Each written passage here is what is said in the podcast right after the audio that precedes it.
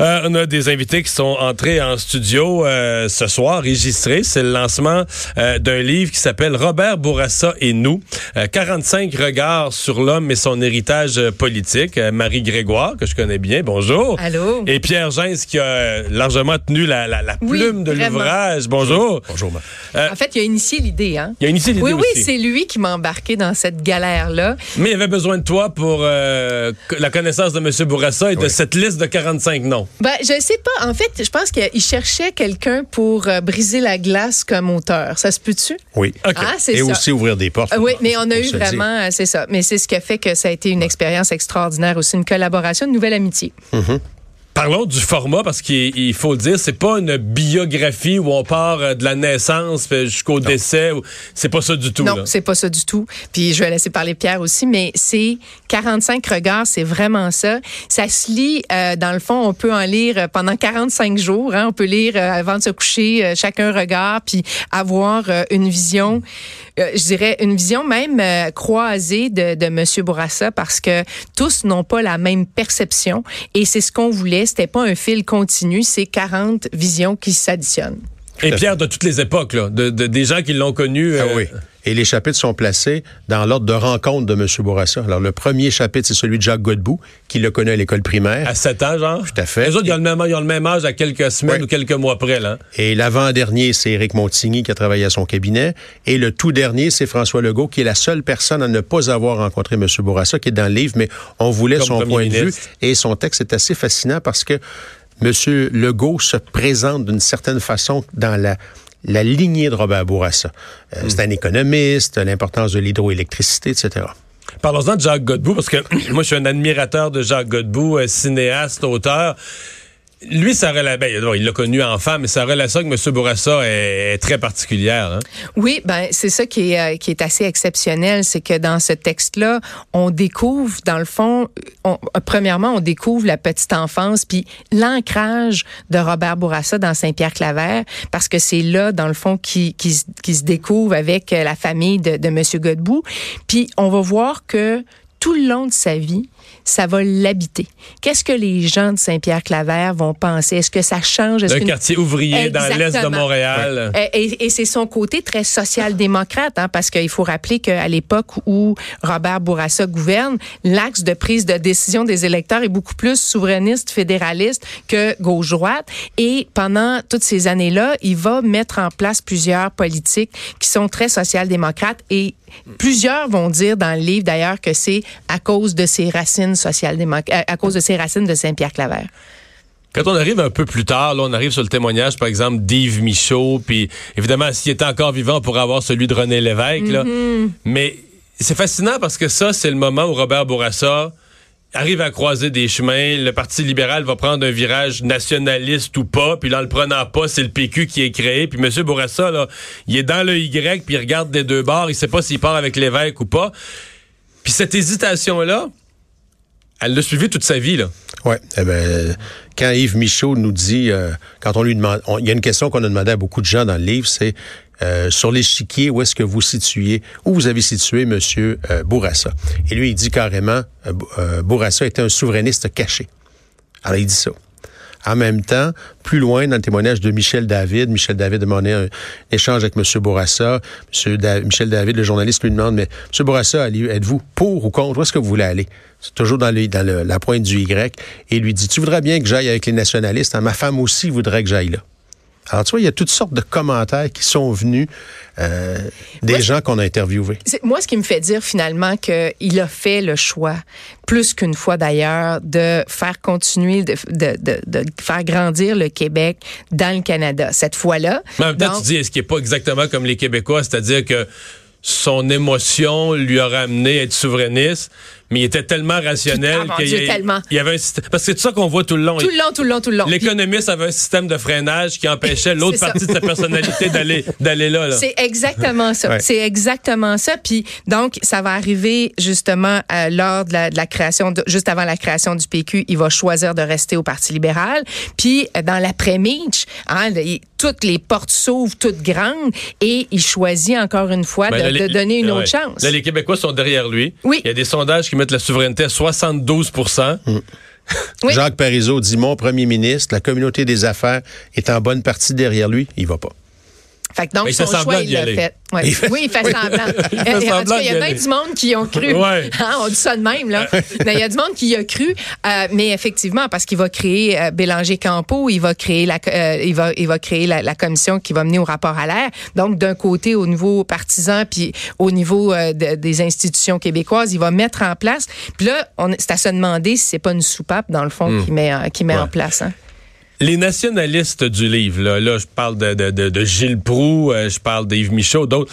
Euh, tout le monde semble assez ferme sur le fait que, exemple, sur la langue française. En fait, les nationalistes le considèrent comme un nationaliste, même ceux qui sont déçus qu'ils soient pas allés plus loin. Mm-hmm. Mais ils remettent pas en question qu'ils soient, qu'ils soient pas profondément nationalistes. Ce qui va même faire dire à Pauline Marois qu'il est le dernier nationaliste, à ses yeux à elle, évidemment, que c'est le dernier nationaliste du Parti libéral du Québec. Là.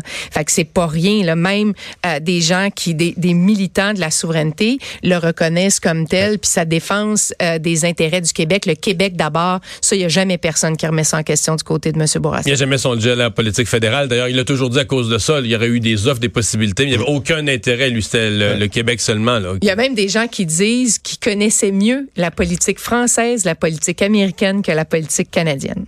C'est pas, pas rien. Parce que ça l'intéressait moins. c'est ça, exactement. Euh, je veux qu'on parle de deux euh, personnages parce qu'il y a la, il y a la complicité là, des gens. Parce dans ça, il y a des gens qui l'ont connu. Mm-hmm. Euh, bon, évidemment, Jacques Godbout, c'est la complicité d'enfance. Je mets ça de côté, c'est, hors catégorie. Mais Lise Bacon et Jean-Claude Rivet, mm. ça, c'est des vrais, moi je le sais, là, des vrais, vrais, vrais proches sur qui en politique ils s'appuyaient, à qui ils disaient tout, tout, tous ces sentiments, ces frustrations. Ils étaient, parce que là, eux autres, c'est sûr que leur réponse, pour moi, ça n'a pas la même valeur que les autres, parce qu'ils savent vraiment, là, ce que M. Bourassa pensait, ressentait. Oui, mais Mme Bacon, ce qui est intéressant, c'est qu'on l'a mis en caractère gras dans le livre. Euh, à la défaite du 15 novembre 76, ils se sont rencontrés dans un studio de Télémétropole et ils se sont ils se sont vus, se sont jetés dans les bras et M. Bourassa lui a dit Inquiète-toi pas, un jour, on va revenir tous les deux. Le soir du 15 novembre 66, il n'avait pas encore démissionné. Alors oui, effectivement, il y a une complicité, euh, une énorme complicité. D'ailleurs, Jean-Claude Rivet, on, lui reproche à la blague d'avoir 45 témoignages. Au, départ, on pensait peut-être interviewer 25 personnes. Et là, on a rencontré Jean-Claude Rivet qui dit, mais vous pouvez pas passer à côté d'une telle, puis d'un tel, puis il faut parler à un tel qui va vous dire ci, puis là. Alors, c'est pour ça qu'on a élargi. c'est Jean-Claude. ah oui, oui, absolument.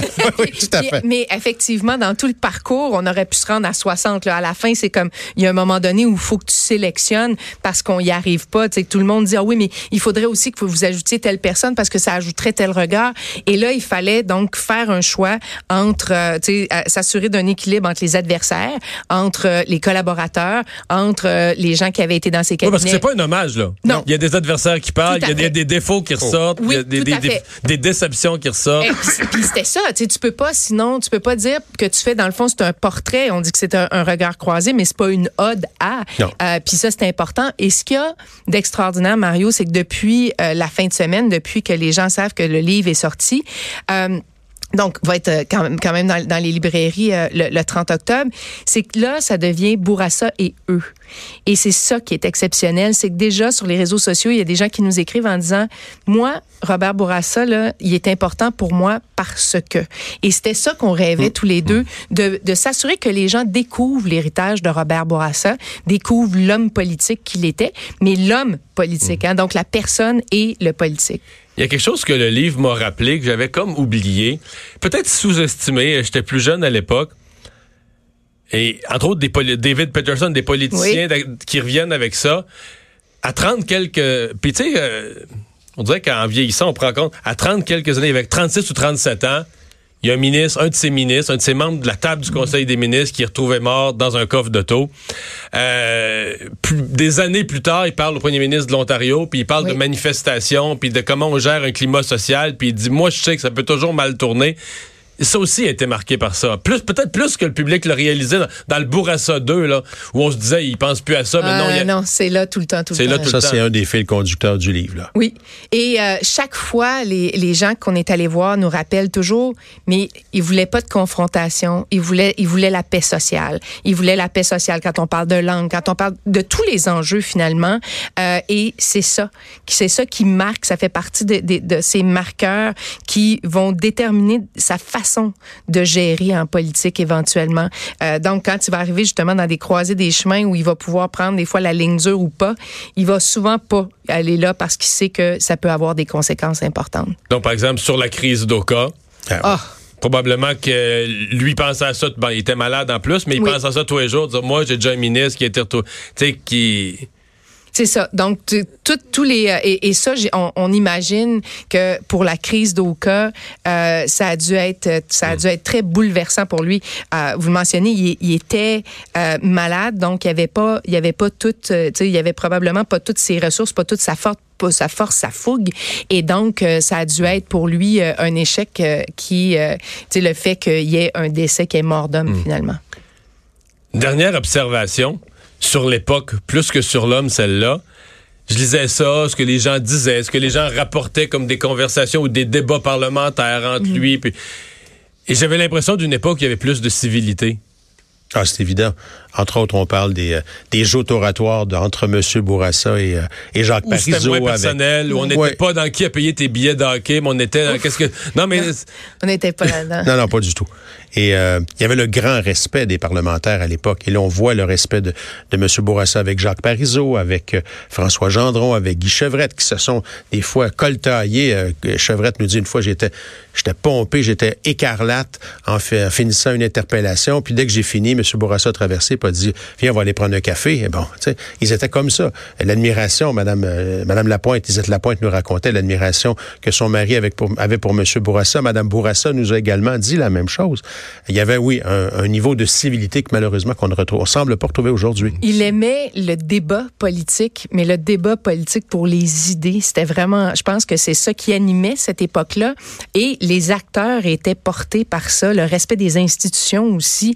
Euh, alors, j'ai l'impression que oui, il y, a une, il y a une grande différence, puis on pourrait s'en inspirer. On espère que mhm. finalement, il y a des gens qui liront le livre, qui iront peut-être. Si on réalisait quelque chose de précieux comme ça, c'est perdu. On pourrait peut-être partir à la, recherche pour le retrouver. Euh, bonne chance avec le livre. Merci, euh, merci beaucoup, d'avoir été là. Pierre Gens, Marie Grégoire, Robert Bourassa et nous. Donc, disponibles le 30 octobre. Mercredi. C'est mercredi. C'est ça. On s'arrête.